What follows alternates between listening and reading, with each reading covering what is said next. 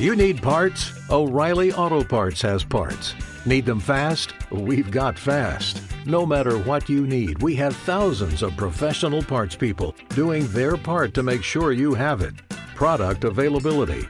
Just one part that makes O'Reilly stand apart. The professional parts people. oh, oh, oh O'Reilly Auto Parts. Para conversar sobre este tema de cómo saben ustedes si son ricos, invité a don Mario Borguiño, director general de la empresa Borguiño Sontu- Consultores, autor de grandes libros como El arte de hacer dinero. Y bueno, si alguien sabe de riqueza, es este señor. Solamente el 10% de las empresas familiares sobreviven la tercera generación. Es correcto, es correcto. Y quiero decirte que más del 80% de las personas del Fortune 500, eh, es decir, de los nuevos ricos de la Tierra, nunca tuvieron un padre rico ni millonario. No heredaron, no son personas que heredan. Claro. Esto tiene que ver con la necesidad, el concepto del dinero. La- el tener el concepto esta de la carencia te genera la ambición por él. Y si tú aprendes a manejar el dinero y tienes la ambición por él, te haces rico, no importando si tú empiezas con 10 mil pesos al mes. Es decir, el inicio no es importante. Es como cuando le dicen, oye, yo quisiera tener el dinero que tiene Donald Trump. Bueno. Pues si tú quieres tener el dinero que Donald Trump, no tienes que hacer lo que hace Donald Trump, tienes que pensar como Donald Trump. Es decir, si tú tienes la forma de pensar, te haces rico, pero si tú actúas como un rico, te haces pobre.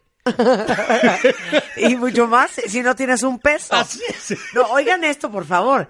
¿Saben ustedes cuánto dinero gana Carlos Slim al día Al día. si prorrateáramos? No, no, no.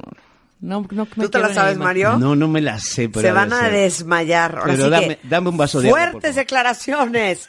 Carlos Slim gana al día 27 millones de dólares. Ok.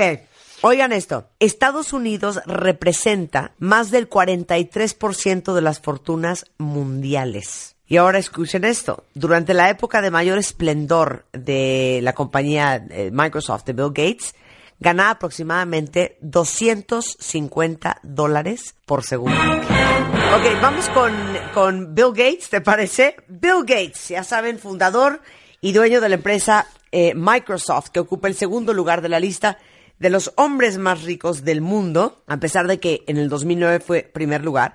La fortuna de Bill Gates hoy está estimada en 56 billones de dólares. Increíblemente, Bill Gates no terminó la universidad y ahora sí que se convirtió en uno de los informáticos millonarios exitosos que se retiraron de la universidad. Ujú, ¿Qué sí. te parece, Bill Bueno, Gates? hay muchos de, de eso. Tú vas a Michael Dell, no terminó la universidad. Este, Steve Jobs no tenía ni uni- más que una universidad, es que eh, aprendió cómo se escribe a, a máquina. Este, el, el joven que creó Facebook no terminó la universidad y así nos seguimos. Es decir, es que la inteligencia financiera, cuando tú aprendes de qué, cómo se hace el dinero, que es una sensibilidad, este, que la puedes aprender o naces con esa intuición. Y esa es una de las características de las personas que saben hacer dinero. Por eso no necesitas tener un padre millonario para hacerte rico.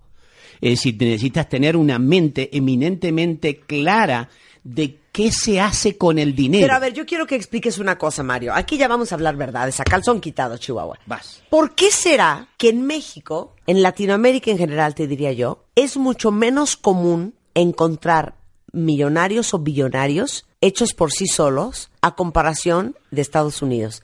¿Te fijas que en, en- en Estados Unidos hay mucho self-made men? Así es. O sea, que de la nada, como un Bill Gates, como un Michael Dell, como Warren Buffett, como Steve Jobs, que de la nada y de venir de familias clase medieras, es. hicieron grandes fortunas. Así es, en así Latinoamérica es. mucho más común que la- el dinero venga del abuelo o del papá. Así es. ¿Estás de acuerdo? Eso estamos de ¿Por acuerdo. qué? Bueno, es que, mira, hay una concepción, es decir, lo- el- la cultura americana es mucho más arriesgada en términos de toma de decisiones que la misma cultura latinoamericana. Tienes razón, porque de entrada te avientan a los 18 años a que te ya de casa a tus papás. Así es. Y ahí vas a ver cómo ruedas fortuna. Así es. Es decir, somos más independi- son más independientes las culturas desarrolladas que las culturas en desarrollo. Los latinos estamos en nuestra casa hasta que no damos más de que, de- de que nos mantengan. Estiramos la liga hasta Estiramos donde se pueda. Y esperamos que mi papá me dé un departamento y que me regale tal cosa. Es decir, el hecho es que tenemos una cultura de dependencia muy grande. Segundo, la concepción de acerca del dinero en Latinoamérica tiene una concepción mucho más emocional, más afectiva, emocional, que en los, los mundos sajones. El dinero en el mundo sajón es una herramienta, punto. Es como un martillo, una tenaza y un, este, y un desarmador. Para nosotros tiene una connotación totalmente emocional, de tal forma que nosotros nos compramos porque lo merecemos. Entonces entras en una cultura no de inversión, sino una cultura de gasto. Entonces en- no entiendes que el dinero es un instrumento de generación de riqueza y en nuestra cultura el dinero es un instrumento para comprar. Yo le puedo decir, el caso de Carlos Slim, ustedes pueden estar o no de acuerdo en cómo ha hecho su dinero o cómo ha hecho sus negocios, pero lo que sí hay que reconocerle al señor es que era un hombre que no venía de una familia rica, No, no, no, no, no. tenía eh, eh, la fortuna que tiene hoy y todo esto lo hizo solo. Sí, también hay que ver los hábitos. La persona siendo muy rica, no, este, mi historia no, no es de los últimos dos años, pero hace seis, siete años me consta que el señor a las seis, siete de la mañana estaba comenzando a trabajar. Y nosotros venimos de la cultura, negocio que no deja para empezar a trabajar a las 10 de la mañana, no es negocio. Entonces, ¿me entiendes? Es decir, realmente no tenemos una conciencia de cómo se, se acumula la riqueza. Queremos que la riqueza venga producto de nuestra necesidad o nuestro interés. Y hay una cosa que es interesante, eh, Marta, y es el siguiente, y es que la acumulación de riqueza en los últimos, diríamos, 15, 20 años se ha dado más que en los años anteriores. Es decir, sucede que los ricos comenzaron a entender de que no tenían que desarrollar, como eran mis abuelos, hacer dinero con el con producto de tu empresa. Hoy adquiriendo otras empresas, generando una alianza con otras organizaciones, tú empiezas a generar un conglomerado que te haces dueño de la mayoría de los productos dentro de un giro. Eso pasa en los laboratorios médicos o pasa en el mundo, de la belleza, del perfume, de la última moda. Es decir, la idea es cómo tú generas un consorcio que tenga en alguna forma una masa crítica para generar más riqueza. Entonces, hay pocos ahora acumulando mucho. Es la primera vez en la historia que hay tantos ricos con tanto dinero.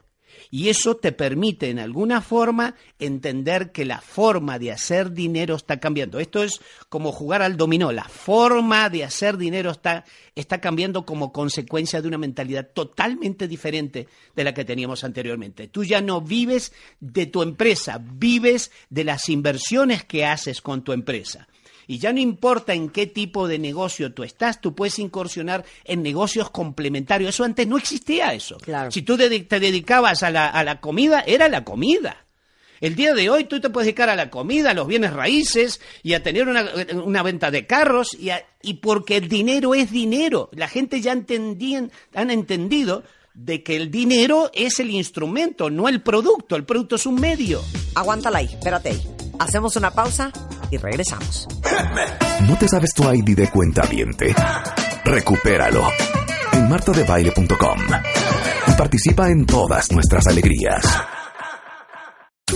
Suscríbete a Marta de Baile en YouTube. No te pierdas los de Baile Minutos, de Baile Talks y conoce más de Marta de Baile y nuestros especialistas. Estamos de regreso en W Radio platicando con Mario Borguiño. Entonces nos quedamos en... nos quedamos en que, este, ¿cómo tú puedes hacer dinero con tu propio negocio? Primero hay que saber por qué y luego cómo. En la vida si tú tienes un por qué, los cómo salen. Pero si tú quieres hacer dinero y no sabes para qué, jura que nunca lo vas a alcanzar. Porque la motivación para alcanzar las grandes riquezas es un elemento que nace en tu mente, es una creación mental.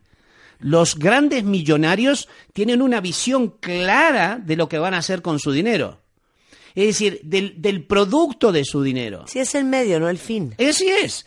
Es decir, la gente que vive por el dinero, hasta, hasta más es bíblico.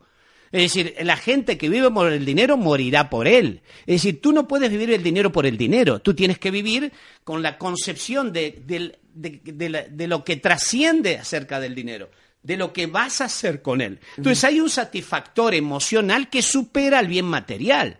Pero la mayoría de, la- de las personas, Marta, viven eh, verdaderamente subordinado por el, por el sacrificio que implica ganar dinero y el dinero es una pesadilla.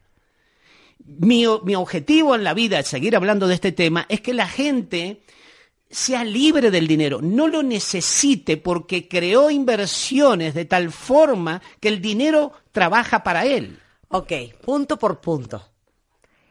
Para todos los que te están oyendo, porque aparte adoro el entusiasmo, eh, la convicción y la pasión con que habla Mario, pero para todos los que están oyendo, ¿qué tenemos que dejar de hacer hoy si queremos hacer riqueza? Eh, primero tienes que tener eh, claro de que el dinero no te hace rico. Lo que te hace rico es lo que tú sabes hacer con el dinero. El dinero no hace rico a nadie, sino tu, tu conocimiento acerca del dinero es lo que debes hacer. Primero debes de, de entender que debes de estudiar acerca del dinero.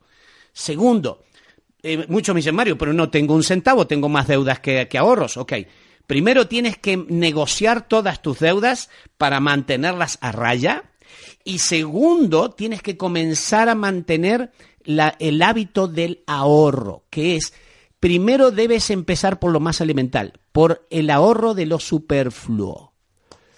Si tú te pones una persona que se gasta 100, 150 eh, pesos al día en un sándwich, en un café, en un dona, en cualquier cosa te gasta 150 pesos, está comprobado que si tú ahorras esos 50, 150 pesos diarios por los próximos 30 años, tú puedes llegar con invertido, con interés compuesto, a casi medio millón de dólares después de 30 años.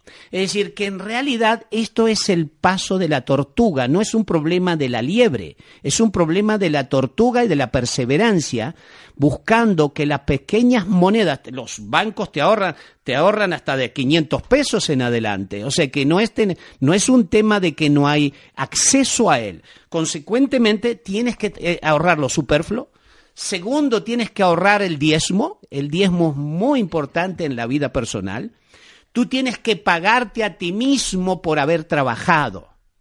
Eso quiere decir que el diezmo, que los romanos lo tenían, que fue lo que les hizo megamillonarios y les hizo imperio, tú tienes que pagarte a ti por haber trabajado al mes. Generalmente la gente paga deudas, pero no se paga a sí mismo. Y mi consejo es, primero retira tu 10%, después paga la deuda.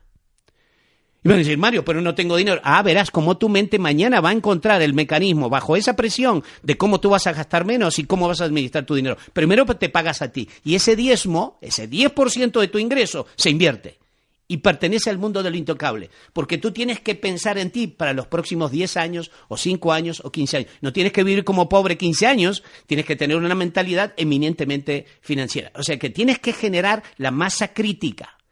Luego tú tienes, eh, bajo ese criterio, sí vale la pena que te aumenten el sueldo. Bajo ese criterio vale la pena que tú te cambies de trabajo.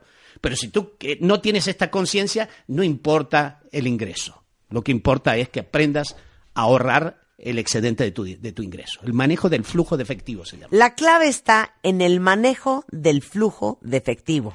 Así es. Cualquier empresario, si tú le preguntas cuál es el secreto de un negocio, dice, no, es el cash flow, le llaman.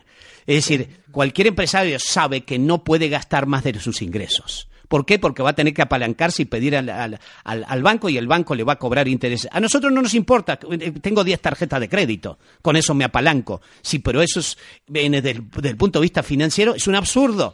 Tú no puedes vivir bajo esa esclavitud de ganar y gastar y buscar apalancarte a través de tarjetas de crédito que luego no puedes pagar. ¿Por qué? Porque en realidad no tienes ingresos para poder este, eh, eh, eh, justificar este tipo de motivación. Entonces hay que tener una conciencia clara de lo que tú quieres con el, con el dinero. Por eso la gente que sabe acerca del dinero define qué quiero con el producto de mi vida. Esa es la realidad. La mente, que cuando tú tienes concepción clara del dinero, tú entiendes que no tienes por, por, por ser rico, no tienes por qué tirar el dinero. Claro. Al contrario, tienes que invertir más. ¿Por qué? Porque te encanta hacer algo con el dinero. No te encanta ahorrarlo y meterlo en un barco ahí guardadito al 3%. Es decir, la idea no es que ganes para ahorrarla, sino que la idea es que ganes para invertir.